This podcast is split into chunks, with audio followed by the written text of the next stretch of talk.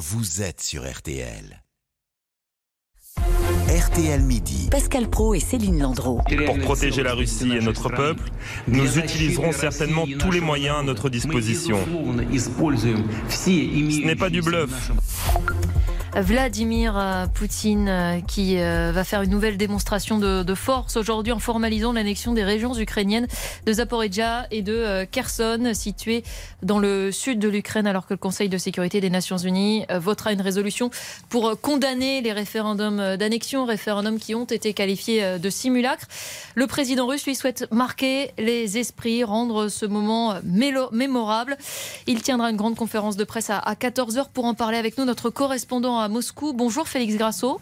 Bonjour à vous. Comment les Russes préparent à cette cérémonie, à cette nouvelle prise de parole de Vladimir Poutine?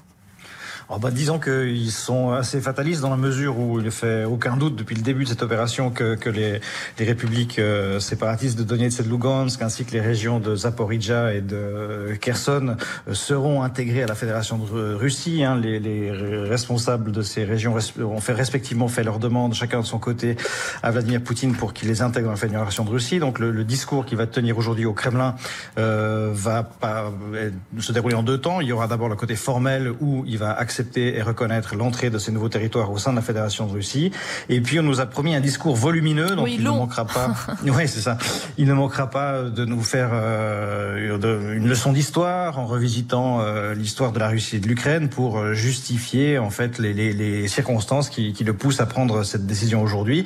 Euh, voilà ce que ce qui est certain pour les Russes. Et puis l'autre sujet qui est plus qui les inquiète, qui inquiète, qui les préoccupe davantage, eh bien c'est le fait que comme ces territoires sont en guerre, euh, s'il y a des attaques euh, des, forces ukrainiennes contre ces territoires, eh bien, ça veut dire qu'on attaque directement le territoire de la Fédération de Russie, ce qui n'était pas le cas auparavant. Et euh, beaucoup sont curieux de savoir comment est-ce que Vladimir Poutine entend défendre maintenant ces territoires. C'est-à-dire que ce qui était considéré comme des opérations extérieures, hein, si on peut dire, deviendrait des attaques contre le territoire russe du fait de ces annexions. Exactement, c'est ça. Euh, c'est une opération spéciale pour la libération et puis ensuite pour la protection des Russes qui vivent dans le Donbass. Maintenant, ce sont des Russes à part entière. La question, c'est quelles sont les options qui s'ouvrent, euh, qui s'offrent au président russe. Alors, les, les, les Russes qu'on rencontre euh, redoutent euh, la, plus sérieuse d'entre elles, c'est-à-dire que Vladimir Poutine décrète une mobilisation générale, ce qui forcerait tous les Russes à les combattre. Ça impliquerait aussi une fermeture des frontières euh, de facto. Euh, il a aussi la possibilité peut-être d'élargir cette la mobilisation partielle qu'il a décrétée la semaine dernière. Et puis une dernière option serait en fait de transformer cette opération spéciale en opération antiterroriste, hein, comme ce fut le cas lors des guerres de Tchétchénie. Mais euh, une fois encore, ce ne sont que des spéculations. Personne ne sait vraiment ce que Vladimir Poutine va décider euh, dans son discours cet après-midi. Félix Grasso, qui est notre correspondant à Moscou, la dernière fois qu'il a parlé, évidemment, tout le monde a attendu ce qu'il disait sur le nucléaire. Et c'est ça qui fait peur. Est-ce qu'il va parler euh, de la force nucléaire dans ce discours? C'est ce qui est attendu. Alors écoutez, euh, ou pas d'ailleurs. Non, les gens n'en parlent pas, ça sera également interprété. De toute façon, euh, il n'a pas mentionné expressément la force nucléaire. Euh, si on refait le décompte de l'histoire, tous, oui, tous les moyens, bien sûr. J'utiliserai tous si... les moyens. Donc euh, c'est bien sûr, bien sûr. Mais, si on se réfère au la première personne qui a employé l'argument euh, de l'arme nucléaire, c'est quand même Jean-Yves Le Drian au micro de France Inter, je crois, qui a dit qu'il fallait que Vladimir Poutine se souvienne que l'OTAN était une alliance euh, à vocation défensive, mais dotée de l'arme nucléaire. Donc après, c'est certainement un jeu. Euh, effectivement, Vladimir Poutine risque d'en jouer parce qu'il voit l'impact que cela a dans le monde entier et ça lui permet aussi d'avoir un, un moyen de pression, de jouer, de souffler le chaud et le froid, par exemple.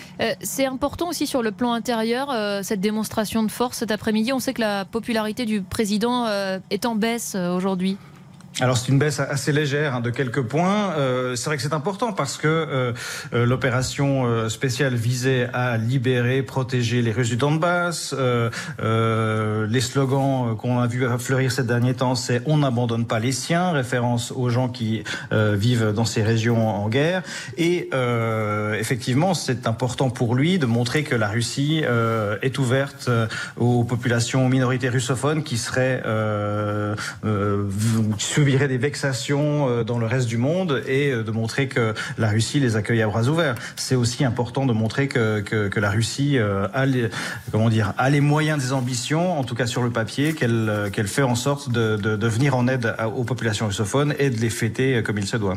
Merci Félix Grasso. Il est 12h49 et c'est à 14h, c'est dans 1h10. Et évidemment, euh, entre 14h et 14h30, si euh, le président Poutine dit des choses euh, importantes, nous pourrons l'écouter. Merci à vous. Dans un instant, laissez-vous tenter midi avec Michel Polnareff. Écoutez cette chanson prophétique, hein, Goodbye Marilou. Hein, parce que ça a été écrit avant Internet. Et il raconte effectivement deux personnes qui s'envoient des, j'allais dire des textos, des emails, euh, des courriels. Et on parlera également de Lettres à France qu'il a revisité avec Steven Bellery. C'est une des plus sublimes chansons euh, de Paul Naref. À tout de suite. RTL Midi.